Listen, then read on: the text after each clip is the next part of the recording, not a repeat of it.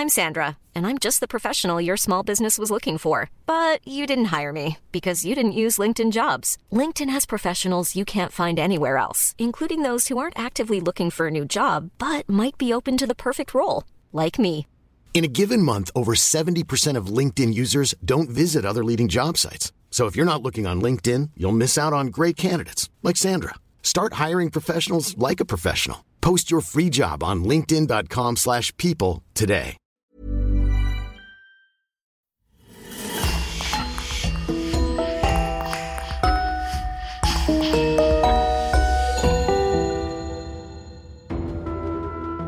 Bonjour et bienvenue pour une nouvelle affaire criminelle. Un grand merci à nos abonnés VIP sur lecoinducrime.com. Audrey Vasseur, Eric Bauer, Virginie, Jean Herry, Marine Bonnemère et Sophia. C'est grâce à eux que nous pouvons vous proposer des épisodes inédits. N'oubliez pas que vous pouvez aussi simplement et rapidement débloquer des dizaines d'épisodes inédits en vous abonnant directement sur Apple Podcast. C'est important pour nous car comme vous le savez, le coin du crime survit à 100% grâce à nos auditeurs. On vous remercie infiniment et on commence. Quelques jours avant Noël, Sophie Toscan du Plantier, productrice d'émissions de télévision française et troisième épouse du fameux producteur cinématographique Daniel Toscan du Plantier, décide de s'éclipser pour aller à sa maison de vacances en Irlande, afin de pouvoir finir le scénario d'un documentaire en préparation. Mondaine mais solitaire, elle s'isole souvent dans ce coin paradisiaque de l'île hibernale pour se ressourcer, mais aussi pour retrouver une sérénité qu'elle a cru perdre depuis son mariage avec la célébrité, tel un échappatoire. Or, en fuyant les feux des projecteurs, Sophie a plongé dans l'obscurité à tout jamais. Son bref séjour qui devait lui apporter une tranquillité convoitée vire au cauchemar. Alors, qu'est-il arrivé à cette charmante jeune femme qui déborde de vie et de créativité? Sa mystérieuse histoire qui a secoué les Français et les Irlandais regorge de cruauté, de mystère et d'ambiguïté. Restez alors avec nous pour découvrir les événements tragiques de cette affaire hors du commun.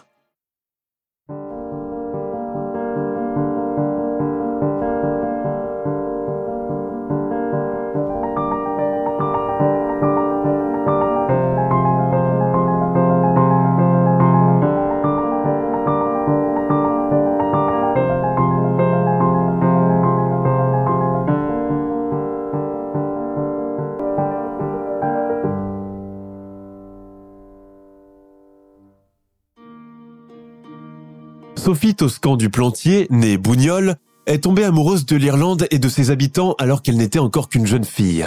Elle a passé deux séjours linguistiques dans l'île d'Hibernie. Elle en a gardé un souvenir agréable. Depuis, elle rêve d'acheter une maison de vacances au bord de la mer Celtique. En 1993, elle réalise enfin son rêve et se procure une petite ferme à Tourmort, dans le comté de Cork. Perchée sur des collines rocheuses dans la baie, la maison est située à une douzaine de kilomètres d'un petit village paisible de moins de 1000 âmes à la pointe sud-ouest irlandaise, appelé Shoal. Cette maisonnette blanche et guillerette au toit d'ardoise, sans volets ni rideaux, est son bout du monde. Éprise de tranquillité, Sophie l'a choisie non seulement pour son isolement, mais aussi pour sa vue splendide sur l'Atlantique Nord. Parfois, elle y va accompagnée, mais souvent, elle s'y rend seule, hors saison, pour lire, pour écrire ou encore pour se vider l'esprit. Pour la productrice de télévision, ce coin perdu de la Terre est un havre de paix. En fin d'année 1996, Sophie se prépare pour voyager à West Cork, mais cette fois, elle ne veut pas partir seule. À trois jours de son départ, elle appelle son cousin, Frédéric Gazot, pour voir s'il serait disponible pour l'accompagner, mais elle n'arrive pas à l'avoir au téléphone. Elle lui laisse alors un message sur son répondeur.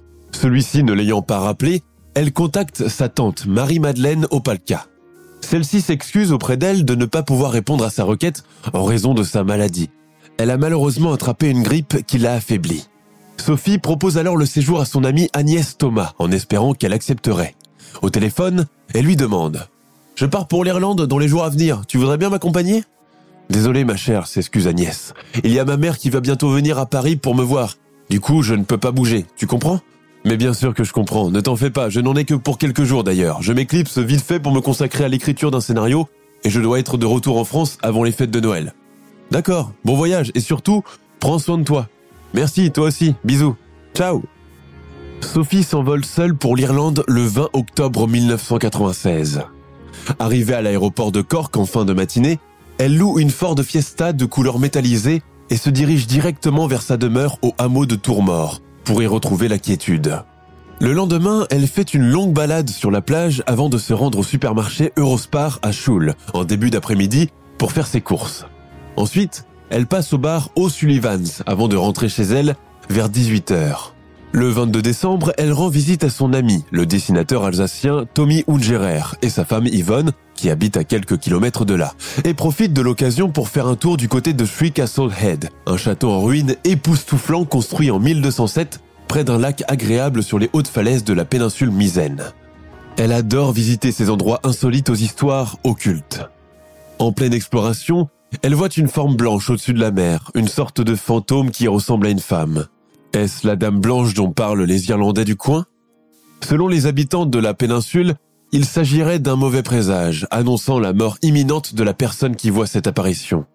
Terrifiée, elle s'enfuit en courant. De retour chez elle, Sophie a envie de lire un peu avant d'aller se coucher. Après s'être changée, elle descend au rez-de-chaussée.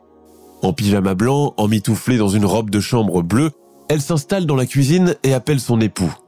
Elle lui confirme qu'elle rentre en France pour les fêtes de Noël. Elle sera donc de retour à Paris le lendemain midi pour l'heure du déjeuner et le rejoindra dans le Gers pour le réveillon. Il est presque 3 heures du matin quand soudain, elle entend quelqu'un frapper à sa porte à l'arrière de la maison. Qui vient la voir à cette heure si tardive? Elle prend ses clés, ouvre la porte et sort à la rencontre de cette personne importune qui vient la déranger en pleine nuit.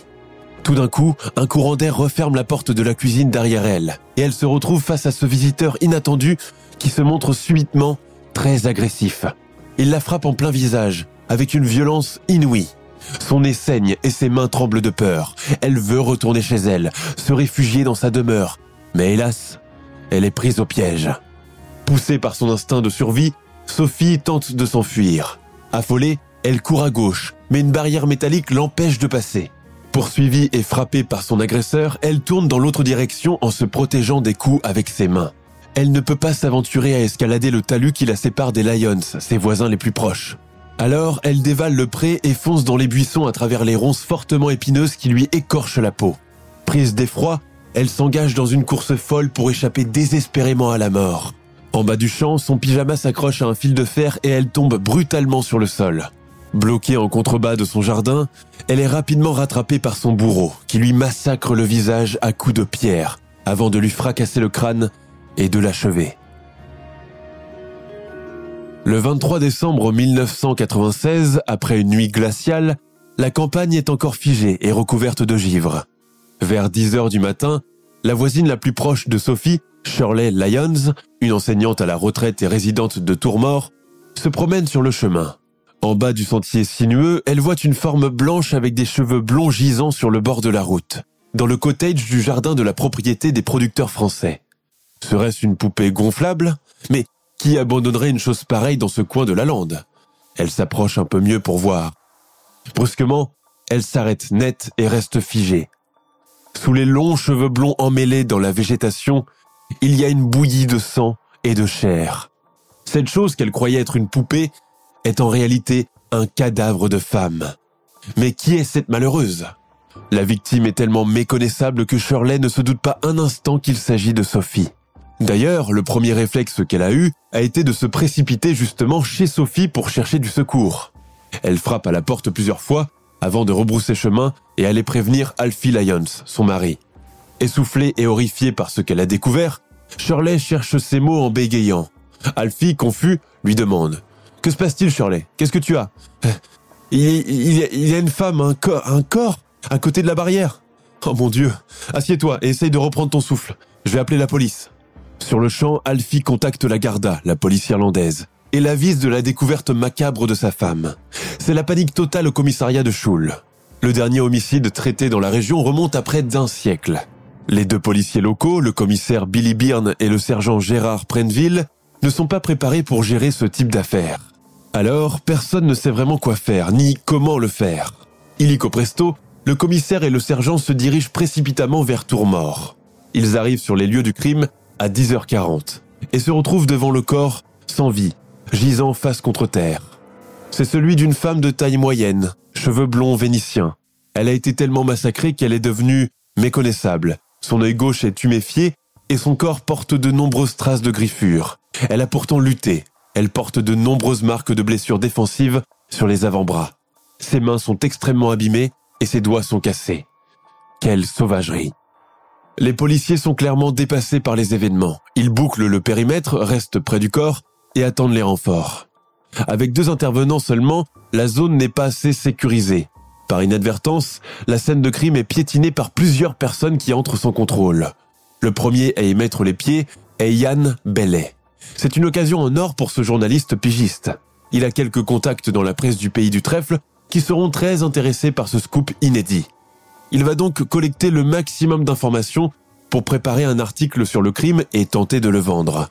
Pour s'introduire dans la zone bouclée, il prétend vouloir se rendre chez les voisins, qui habitent en haut du talus, pour leur livrer du bois. De temps à autre, Bellet venait chez Alfie et Shirley pour leur rendre de petits services. À quelques occasions, il a effectué des travaux de jardinage. D'ailleurs, c'est Alfie qui lui a présenté la productrice française, aujourd'hui assassinée. Néanmoins, aujourd'hui, les Lions ne lui ont rien demandé. Ils ne lui ont même pas parlé ce matin. Quatre heures plus tard, le commissaire Tourbes, accompagné du superintendant Noel Smith, responsable de l'enquête, vient rejoindre les deux policiers. Vu l'état de la victime, il est impossible de l'identifier, mais selon toute vraisemblance, il s'agit de la propriétaire de la ferme.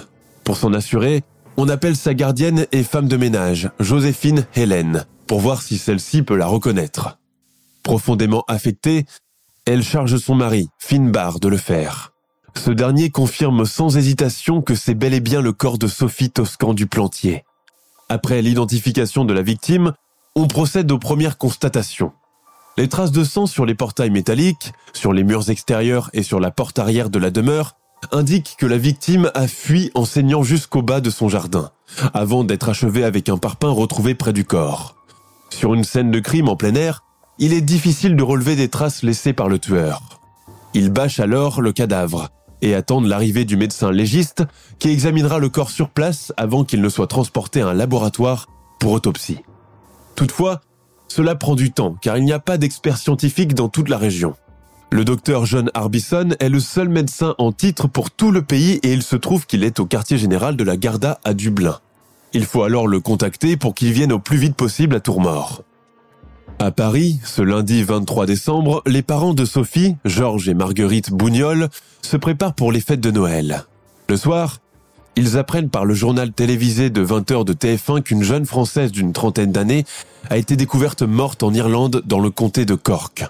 Émue, Marguerite se tourne vers son mari et lui dit ⁇ C'est Sophie ?⁇ Non mais ça ne va pas, qu'est-ce qui te fait dire ça? Ça ne peut pas être elle, bon sang !⁇ La famille se mobilise pour essayer de joindre Sophie sur son téléphone. En vain. Ils appellent aussi son mari qui les rassure et affirme qu'il l'a eu au bout du fil la veille et qu'elle allait très bien. Sa mère, convaincue que cette info concerne sa fille, cherche à contacter les voisins de Sophie. Sans succès. Elle tente de parler à la police de Schul et de Bantry, aux affaires étrangères puis au consulat de France, mais elle n'obtient aucune réponse.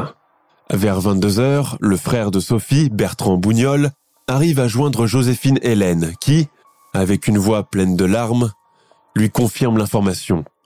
C'est bien Sophie qui a été assassinée. Aussitôt, la nouvelle est transmise aux autres membres de la famille. En vacances chez son père en Sologne, le fils de Sophie, Pierre-Louis Baudet, âgé de 15 ans, est prévenu le lendemain matin. Le 24 décembre, en fin de soirée, Marguerite et Georges arrivent à Cork, accompagnés par leur fils Bertrand Bougnol et la tante Marie-Madeleine Opalka. L'agent de police, Liam Organ, et deux autres policiers sont venus les escorter jusqu'à l'hôtel. Aussitôt arrivés, les parents expriment l'intention de se rendre à Tourmort le lendemain pour être auprès de leur défunte fille. Toutefois, on leur explique que leur déplacement serait inutile, que le corps devrait être transféré à Cork à l'heure qu'il est, et que la zone autour de la maison de Sophie est sécurisée pour les besoins de l'enquête. Or, contrairement à ce qu'on leur a fait croire, le cadavre de la victime est encore à sa place, sous la bâche. Dès le début de cette affaire, un temps très précieux a été perdu. Il a fallu plus de 30 heures aux experts de la police scientifique pour arriver sur les lieux. Pendant tout ce temps, la dépouille est restée toute une nuit sous la pluie, dans un froid glacial, à attendre l'arrivée du médecin légiste, John Harbison et des spécialistes de la balistique de Dublin. En conséquence, des preuves capitales ont été effacées et la scène de crime a été piétinée par des curieux et des journalistes. Une fois sur place, l'équipe scientifique prélève de simples échantillons de sang dont les traces sont encore présentes. Ni ADN, ni empreinte digitale, ni résidus de peau, ni fibres de vêtements n'ont été découverts, alors même que le meurtre a été d'une violence inouïe.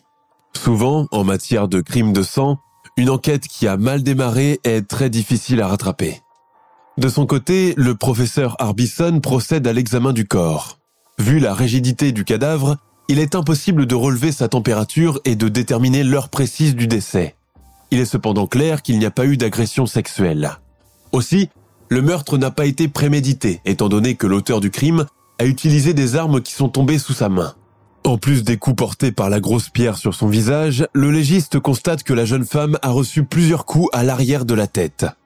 Ce sont ces traumatismes au cervelet qui ont causé la mort. Son crâne présente de nombreuses et profondes blessures en forme de V et de U, dues notamment à une sorte d'outil à mâchoire dentelé. Le tueur l'a frappé une vingtaine de fois avec un pic avant de l'achever avec le bloc de ciment retrouvé à côté du cadavre. Entre autres, les liaisons dorsales prouvent qu'elle a été traînée sur le dos, inerte. Cela nécessite une force considérable. Le coupable est par conséquent certainement un homme grand et fort. D'après les observations du légiste, l'une des armes est manquante. C'est un objet contendant avec arête dont le meurtrier s'est servi pour infliger les premiers coups à la victime. Immédiatement, plus d'une cinquantaine de policiers sont mobilisés pour le retrouver. On débroussaille consciencieusement les champs et les buissons denses aux alentours de la propriété, promenant partout les détecteurs de métaux, mais sans résultat. Ensuite, on passe à la maison de la productrice pour la fouiller. Les lumières sont toutes éteintes, les deux portes de la maison sont verrouillées et les clés sont restées dans la serrure de la porte arrière. Il n'y a eu ni effraction ni trace de lutte à l'intérieur de la demeure. Il n'y a pas eu de vol non plus, mais il y a un noir qui a disparu. C'est ce que la femme de ménage a confirmé aux policiers lors des fouilles effectuées en sa présence.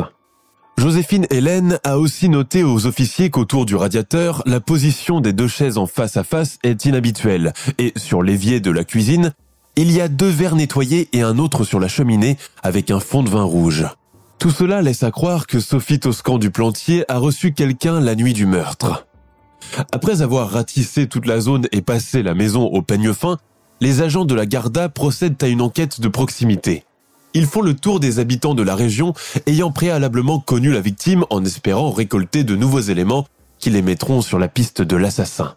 À Tourmort et à Choule, on fait du porte-à-porte et on interroge tout le monde sur la française, sur ses habitudes, ses relations et ses fréquentations.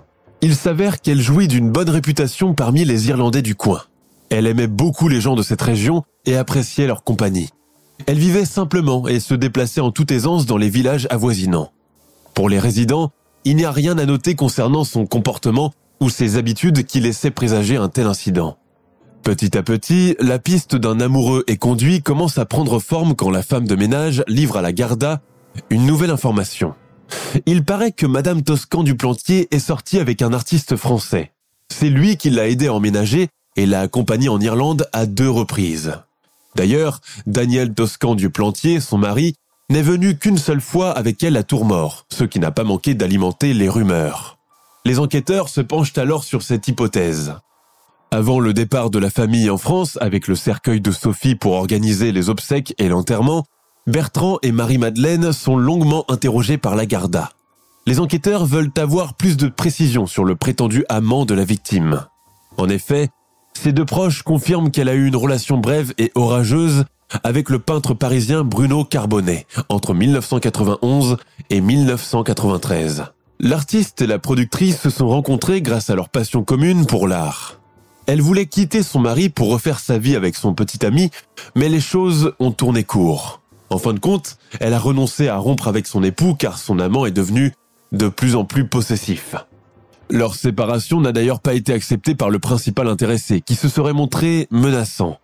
Motivé par ces déclarations, trois policiers irlandais décident de se rendre en France pour enquêter. Très vite, Bruno Carbonnet est mis hors de cause. Il a un alibi solide. Au moment du meurtre, il était chez lui, dans la capitale française. La preuve, l'artiste a signé ce jour-là une facture pour l'installation d'un téléphone à son domicile. Il ne pouvait pas avoir tué Sophie Toscan du Plantier. Entre-temps, l'enquête de voisinage se poursuit à West Cork.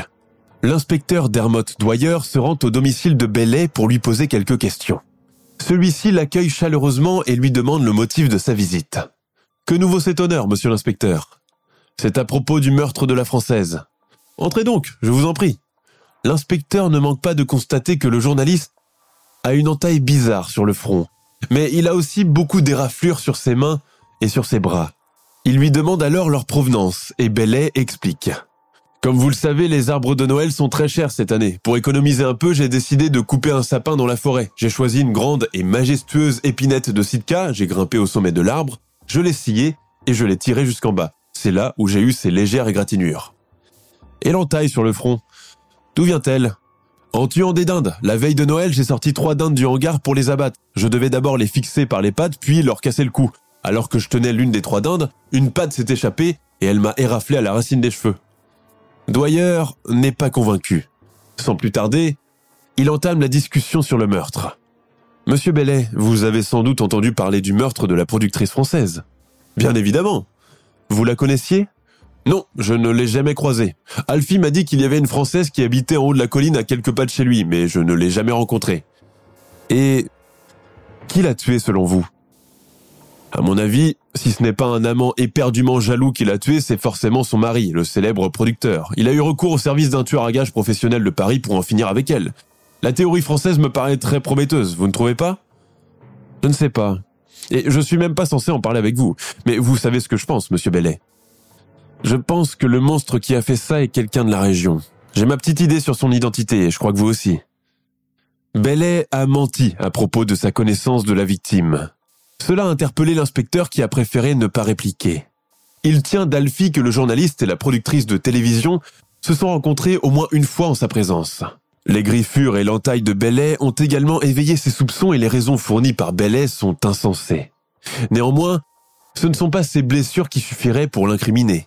Vu le manque de preuves matérielles, il faut temporiser jusqu'à ce qu'on puisse conduire cet individu arrogant et extravagant au commissariat pour interrogatoire, mais d'ici là, il faut garder un œil sur lui. Yann Bellet n'est pas inconnu dans le village de Tchoul. Passionné de mysticisme, de traditions celtiques et de poésie, les habitants de Tchoul se sont accommodés de l'étrangeté du personnage, qui vit au cottage de sa compagne, Jules, une artiste peinte. Chargé de rédiger des rapports pour des journaux locaux comme The Star ou Irish Examiner, l'anglais s'avère plus pertinent que les enquêteurs dans les détails et la description du crime. Le 28 décembre 1996, il publie un article intitulé La sinueuse vie amoureuse de la défunte Sophie dans le journal The Star. Il y a des détails sur le meurtre que seuls la police et l'assassin peuvent connaître. Entre autres, Belair révèle que la victime est morte d'un traumatisme crânien et qu'elle n'a pas été agressée sexuellement. Cela n'a pas été communiqué à la presse. Alors, comment a-t-il pu être au courant s'il n'est pas impliqué d'une manière ou d'une autre dans cette affaire? Par ailleurs, dans cet article, il décrit Sophie comme une fêtarde sans vertu, aux multiples partenaires, qui menait une vie d'alcool, de sexe, de drogue et de rock'n'roll. Il cherche clairement à ternir sa réputation. La parution du scoop de Bellet et le déplacement de la Garda en France ont suffi pour enflammer la chronique. Il n'en faut pas plus pour que les tabloïds locaux évoquent l'hypothèse de l'amant assassin. Les journaux à scandale suggèrent alors que son mari et elle étaient sur le point de se séparer, en raison des nombreuses aventures de l'épouse. En conséquence, tout le monde croit que Sophie n'était pas seule dans son lit ce soir-là. À la suite de ce lynchage médiatique, le superintendant, Noel Smith, s'est trouvé dans l'obligation d'organiser une conférence de presse pour démentir les accusations et mettre un terme aux mensonges proférés à son égard. Les conclusions de l'enquête ont prouvé que Sophie Toscan du Plantier était seule chez elle la nuit où son bourreau a frappé à sa porte. Dermot Dwyer est maintenant plus que jamais convaincu que le journaliste est l'auteur du crime. Et il n'est pas le seul à le croire. Le soir du réveillon, Richie et Rosie Shelley rencontrent Yann Bellet en compagnie de sa compagne dans un bar. Celui-ci les invite à finir la soirée chez eux. Tous les quatre vont alors à la maison de Jules Thomas, à Lisaka, aux environs de Tchoul. Au cours de la soirée, Yann entame la discussion sur le meurtre. Gagné par l'émotion, il se met à pleurer. Puis, il enlace Richie et lance. Je l'ai fait. Je suis allé trop loin. Tout de suite après, il ouvre la porte et s'enfuit en courant. Le couple Shelley reste sidéré d'entendre ces déclarations. Le Britannique semble très sincère en avouant avoir tué la Française. Alors, c'est lui qui a commis ce meurtre. D'ailleurs, cela semble logique vu le changement d'attitude de Bellet depuis la mort de Sophie. Depuis sa mort, son comportement est de plus en plus étrange. Quand il boit beaucoup, il entre dans des accès de colère et de folie qui font peur aux gens. Il est devenu imprévisible et incontrôlable. Il a du sang sur les mains et sa conscience le torture. Un matin, la police reçoit l'appel d'une femme se faisant appeler Fiona, qui dit avoir vu un individu à une distance de 500 mètres de la maison de la victime, le 23 décembre à 3 heures du matin. À cet instant même, elle conduisait sa voiture sur le pont de Kilfada quand elle a croisé cet homme de forte corpulence, qui avait l'air ailleurs. Son attitude a saisi son attention parce qu'il criait et levait ses mains vers le ciel. Il portait un long manteau et des bottes de couleur sombre, probablement du noir. La jeune femme parle rapidement, communique ses informations et raccroche aussitôt. Le lendemain, elle rappelle pour dire qu'elle a croisé l'homme en question au village et qu'elle l'a reconnu comme étant Yann Bellet. Puis elle raccroche à nouveau. Au bout du troisième appel, la police réussit à tracer son appel et l'identifie.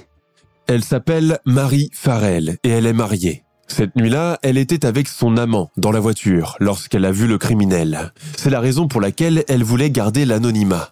Maintenant, elle est forcée de témoigner à visage découvert. Le bruit court à West Cork. Il semble que le journaliste qui a avancé des hypothèses dignes des films d'action a avoué son acte criminel à son ami, Billy Fuller, le jardinier, à Diane Martin, la médium, et d'autres encore. Certains sont allés voir la police pour témoigner et d'autres se sont abstenus. Le 12 février 1997, la Garda arrête Bellet et sa femme Jules. Ils les mettent en garde à vue, puis les interrogent séparément. Le journaliste nie toute accusation et prétend qu'il voulait faire de l'humour noir en évoquant le meurtre devant les gens du village. On l'interroge alors sur son emploi du temps. Où étiez-vous la nuit du meurtre? questionne l'agent. Jules et moi sommes rentrés un peu après minuit, répond Yann. Puis, on est directement allé nous coucher. Je me suis mise au lit et j'ai dormi jusqu'au matin. Je n'ai pas quitté la maison cette nuit-là. Jules pourra vous le confirmer. Sa femme donne d'autres précisions. Elle parle sans retenue. Elle raconte tout et nommait aucun détail. Elle confirme qu'ils ont passé la soirée ensemble à Choule. Ils sont allés boire dans plusieurs pubs et sont rentrés aux alentours de minuit trente. Sur le chemin du retour, Bellet, ivre, s'est arrêté en haut de la colline Hunt Hill. De là, on pouvait voir la maison d'Alfie, au loin, avec les lumières encore allumées. Il est descendu de la voiture et lui a lancé qu'il avait un pressentiment qu'un malheur allait frapper dans ce coin de la lande. Il voulait qu'ils aillent chez Alfie, mais elle l'a raisonné. Finalement, il est monté dans le véhicule et ils ont continué sur le chemin de sa maison. Une fois arrivée, elle s'est immédiatement assoupie. Mais son mari, lui, n'arrivait pas à dormir. Il se retournait à droite, à gauche, et a fini par se lever vers deux heures. Le sommeil l'a gagné, et elle ne l'a revu que le lendemain matin vers 9 heures quand il lui a apporté son café au lit. Quand il est revenu, il semblait fatigué, les traits tirés, et il avait une plaie sur le front. La veille, elle n'y était pas. En le confrontant aux déclarations de sa partenaire, le suspect réplique. Ah oui, maintenant que vous le dites, je me rappelle que je me suis réveillé dans la nuit. J'ai écrit un peu dans la cuisine, j'ai fait un saut à l'atelier, puis je suis revenu chez moi après une ou deux heures. À la fin de l'interrogatoire, le policier demande à Jules Pensez-vous que votre mari l'a fait? Selon moi, le fait qu'il ait dit qu'il allait chez Alfie, la marque sur son visage et le fait qu'il ait été vu au pont de Kilfada sont des preuves solides pour le relier au meurtre de la Française. Entre-temps, on procède à la perquisition du domicile de Jules et Yann. Il habite une modeste chaumière avec les trois filles de l'artiste peintre. Dans la maison, il n'y a rien qui puisse relier l'anglais à l'homicide. On cherche vainement les vêtements avec lesquels il a été vu sur le pont de Kilfada. On comprend enfin la raison pour laquelle ils ont disparu quand on trouve les restes d'un feu très vif qui a brûlé dans le jardin de la propriété il y a quelques jours de cela. Dans les cendres, on extrait des morceaux de caoutchouc, des boutons de manteau et des bouts de jeans carbonisés. Malheureusement, les flammes ont effacé toute trace de sang ou d'ADN qui aurait pu y être. C'est l'échec total. Les enquêteurs ne sont pas parvenus à rassembler les preuves suffisantes pour inculper Yann Bellet, malgré leur profonde conviction de sa culpabilité. Pour comble de malheur, on n'a également pas pu lui soutirer des aveux. Les policiers chargés de l'enquête sont désappointés. Ils prennent alors le suspect en photo, font les prélèvements nécessaires et le libèrent, ainsi que sa femme. Maintenant, son accusation dépend uniquement du directeur des poursuites judiciaires. Ce représentant de la loi est le décisionnaire. Après l'examen du dossier, il vérifiera les éléments, étudiera les preuves et décidera si, oui ou non, le suspect sera envoyé au tribunal pour jugement. Les mois passent et l'enquête piétine. Un soir, le journaliste britannique est au volant de sa voiture dans les rues de Lower Town lorsqu'il rencontre un jeune garçon de 14 ans qui habite près de son domicile. L'enfant s'appelle Malachi. Il cherche quelqu'un pour le ramener au village. Étant donné qu'il n'y a pas de bus pour l'Isaka, il a l'habitude de rentrer en covoiturage. Le jeune garçon demande alors à Yann de le raccompagner et celui-ci accepte. Une fois dans la voiture, Malachi remarque que ce dernier est ivre et très tendu. Pour alléger l'ambiance, Malachi lui dit ⁇ Comment ça va au travail ?⁇ Rien ne va depuis que je suis allé là-haut et que je lui ai éclaté la cervelle avec une pierre, répond froidement l'homme sous. Malachi ne s'attendait pas à une telle réponse. Pris d'une peur bleue, il se tait et espère arriver au plus vite pour sortir de ce cauchemar. Il regrette d'être monté en voiture avec cet homme déséquilibré. Son émotion est si intense qu'il ne peut en parler avec ses parents que le lendemain matin. Le jeune garçon raconte alors ce qui s'est passé à sa mère, Irune Reed. Immédiatement, la mère et son fils se dirigent au commissariat de Chul et font leur déposition. Pendant ce temps, une unité spéciale d'investigation se rassemble au sein de la police nationale irlandaise. Avant, il n'existait pas de police judiciaire spécifique pour des affaires similaires. Ce n'est qu'au début de l'année 1997 qu'est créé un National Bureau of Criminal Investigation, branche de la Garda. Ainsi, tout le dossier est confié aux agents désignés qui l'étudient minutieusement. La nouvelle brigade criminelle approfondit les recherches au sujet du principal suspect et collecte de nouveaux éléments pour renforcer le dossier d'inculpation, mais la tâche n'est pas facile. Malgré les efforts fournis, l'enquête continue de piétiner. Apparemment, il n'y a plus rien à faire. Dès le début, cette enquête a été très mal ficelée et menée dans des conditions difficiles. Sans experts de la police, avec l'arrivée tardive du médecin légiste, et une pluie abondante qui a noyé toutes les traces. Finalement, on n'accumule que les preuves circonstancielles et jusqu'à présent, le mobile du crime est indéterminé. On décide alors d'interpeller le journaliste anglais pour l'auditionner à nouveau. Le 27 janvier 1998, Yann Bellet est mis en garde à vue pour la deuxième fois. Les brigadiers n'ont que 12 heures de détention provisoire et c'est leur dernière chance pour le faire avouer. Ils ont l'ultime mission de lui faire reconnaître les faits. Néanmoins, Yann Bellet s'avère tenace. Sa langue ne se dénoue pas. Il ne cesse de tourner en rond. Il prétend que tout le monde en a après lui. Depuis sa première arrestation, sa vie est devenue un enfer. Les villageois le détestent et il est constamment harcelé par les médias et par la police. Sa compagne l'a même quitté, heureusement qu'il lui a prouvé qu'il n'a rien à voir avec cette affaire. Il jure être innocent et se considère lui aussi comme une victime dans cette histoire. C'est l'échec total pour le nouveau bureau d'enquête. La partie est malheureusement perdue pour eux. Et encore une fois, Yann Bellet est remis en liberté. À sa sortie, le correspondant local retourne vivre au crochet de Jules Thomas. À sa grande joie, en 2001, le parquet irlandais renonce définitivement à le poursuivre. En 2003, il entame une procédure judiciaire à l'encontre de la presse irlandaise et britannique au tribunal de Cork. Se disant victime d'un complot, il intente un procès en diffamation contre huit journaux qu'il accuse d'avoir fait de lui le coupable idéal.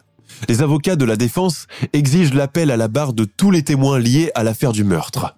Par conséquent, la police irlandaise se trouve contrainte de dévoiler les éléments de l'enquête au public. Lors du passage de Marie Farrell, un témoin pivot dans ce dossier, celle-ci saisit l'occasion pour se plaindre ouvertement de la pression qui est exercée sur elle. Apeurée, elle déclare à la barre du tribunal Cet homme me fait vivre un cauchemar. Depuis que j'ai témoigné contre lui, il ne cesse de me harceler. Je le trouve derrière moi, là où je vais. Ma vie est devenue un enfer. À plusieurs reprises, il a fait le geste de se trancher la gorge en me regardant. Outre son égocentrisme, Bellet est connu pour être très violent avec les femmes. D'ailleurs, il frappe et maltraite toujours sa partenaire. Il n'éprouve aucun remords à lui infliger les pires sévices, surtout quand il a bu en abondance. Marie Farrell en est terrifiée. Elle a fait neuf déclarations à la police. Quatre concernant l'implication présumée du journaliste dans le crime et cinq concernant les menaces qu'il aurait faites sur elle. Tout de même, elle a eu le courage de venir témoigner contre lui. Certains habitants de Choule, à qui Bellet s'est confié, comme Malachi Reed, Richard et Rosie Shelley, Bill Fuller ou la médium Diane Martin ont eu l'obligation de lui faire face, ce qu'ils auraient voulu éviter. Ils ont répondu présent et ont révélé la vérité au grand jour, remettant en cause l'innocence de Yann Bellet. Les passages à la barre de toutes ces personnes honnêtes ont convaincu le jury que les informations publiées au sujet de cet homme sont bien fondées. Le 19 janvier 2004, Bellet perd son recours en justice contre les huit journaux qui ont été entièrement disculpés. De plus, le plaignant doit payer une somme de 800 000 euros de dommages et intérêts à la partie adverse. Début octobre 2005, un coup de théâtre inattendu vient bouleverser la police irlandaise. Marie Farrell revient sur ses dépositions et affirme que la Garda l'a forcé à produire un faux témoignage contre Yann Bellet. Elle réfute les cinq déclarations concernant les menaces à son encontre, ainsi que la deuxième, troisième et la quatrième déclaration concernant le crime. Ainsi, elle retire toutes les plaintes adressées contre lui. La seule déclaration non contestée est la première, celle où elle a déclaré avoir vu un homme près du pont, avant d'avoir ultérieurement reconnu formellement Bellet. La rétractation du seul témoin oculaire change tout. Tous ces rebondissements n'ont fait que renforcer la culpabilité de Yann Bellet aux yeux de la famille de la victime, qui attend depuis si longtemps que la justice soit faite. À ce stade, la situation a atteint un seuil insupportable pour eux. Ils sont désespérés et ne comprennent pas pourquoi le principal suspect dans la mort de leur fille est encore libre, si le tribunal de Cork a jugé que la presse ne l'a pas accusé à tort. Tous ces Irlandais, qui ont témoigné sous serment devant la cour, le désignent comme étant l'auteur du meurtre. Alors, pourquoi la justice irlandaise n'arrive-t-elle pas à le mettre derrière les barreaux? C'est très frustrant pour tous les proches de la jeune productrice. Comment pourraient-ils faire leur deuil en sachant que le coupable reste impuni? Jean-Pierre Gazot, l'oncle de Sophie, engage alors des actions pour amplifier le combat vers la vérité et obtenir justice pour sa défunte nièce. Avec bon nombre de personnalités, ses parents et son fils Pierre-Louis Baudet, il crée en décembre 2007 une association nommée l'ASOF. Proches, amis et compatriotes joignent leurs efforts pour maintenir la pression sur les autorités en Irlande et en France. En 2008, une copie du dossier est remise aux autorités françaises pour étude. En février 2010, le juge parisien Patrick Gachon ouvre une commission rogatoire internationale et affecte le dossier à une unité d'enquête. Enfin, la famille peut avoir accès au dossier. Après analyse des éléments, un mandat d'arrêt européen est lancé pour extradition du seul suspect en France afin de l'interroger. De son côté, Yann Bellet ne renonce pas à se battre. En liberté conditionnelle, sous peine d'une amende de 15 000 livres, il se présente régulièrement devant la justice irlandaise. Ces années passées à se défendre et clamer son innocence l'ont conduit à passer trois diplômes de droit.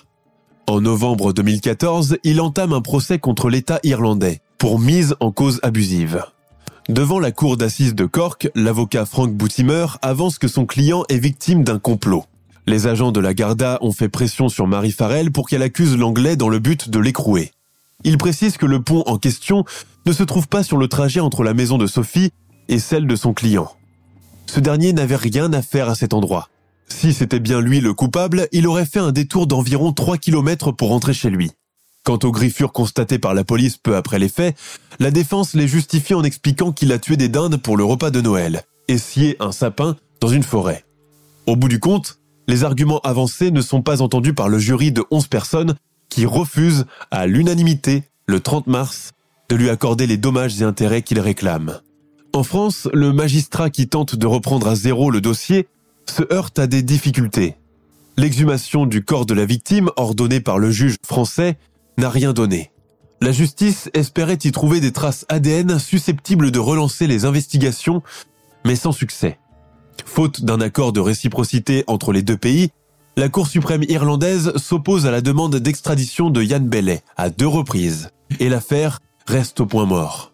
Après le lancement du procès en France, plus de 30 témoins sont appelés à témoigner, mais seulement 3 se présentent.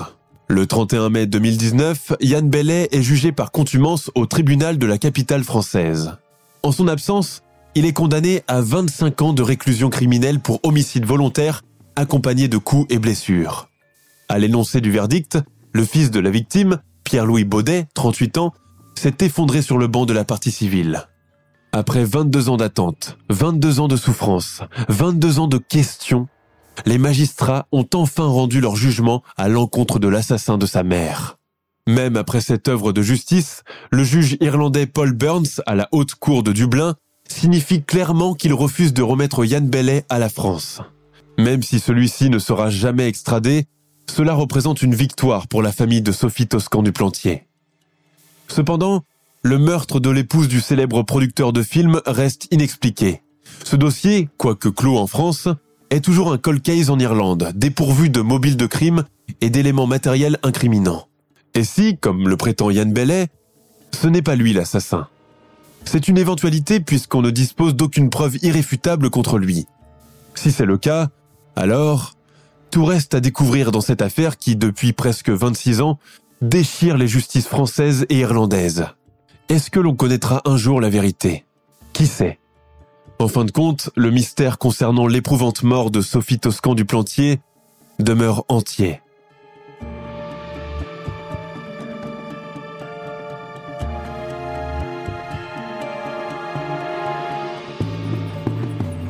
Nous sommes à la fin de notre émission du jour. N'hésitez pas à écouter les autres émissions du podcast et à prendre 5 secondes pour nous laisser un 5 étoiles sur iTunes.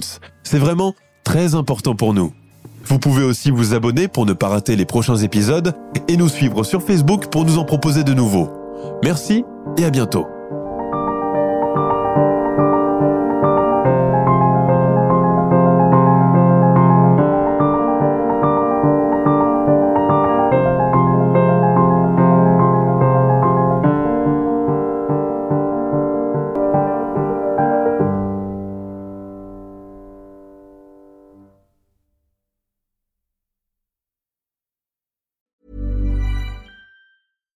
Hey, it's Paige DeSorbo from Giggly Squad. High quality fashion without the price tag. Say hello to Quince. I'm snagging high-end essentials like cozy cashmere sweaters, sleek leather jackets, fine jewelry, and so much more. With Quince being 50 to 80% less than similar brands. And they partner with factories that prioritize safe, ethical, and responsible manufacturing. I love that. Luxury quality within reach. Go to quince.com slash style to get free shipping and 365 day returns on your next order. Quince.com slash style. The secret to summer ready skin is here. Osea's number one best selling Andaria algae body oil, clinically proven to instantly improve skin elasticity and transform dry skin to silky, soft, and unbelievably glowing. Its signature scent of freshly squeezed grapefruit, cypress, and mango mandarin transports you to sun kissed summer days. Get healthy, glowing skin for summer with clean vegan skincare from Osea. Get 10% off your first order site wide with code GLOW at OseaMalibu.com.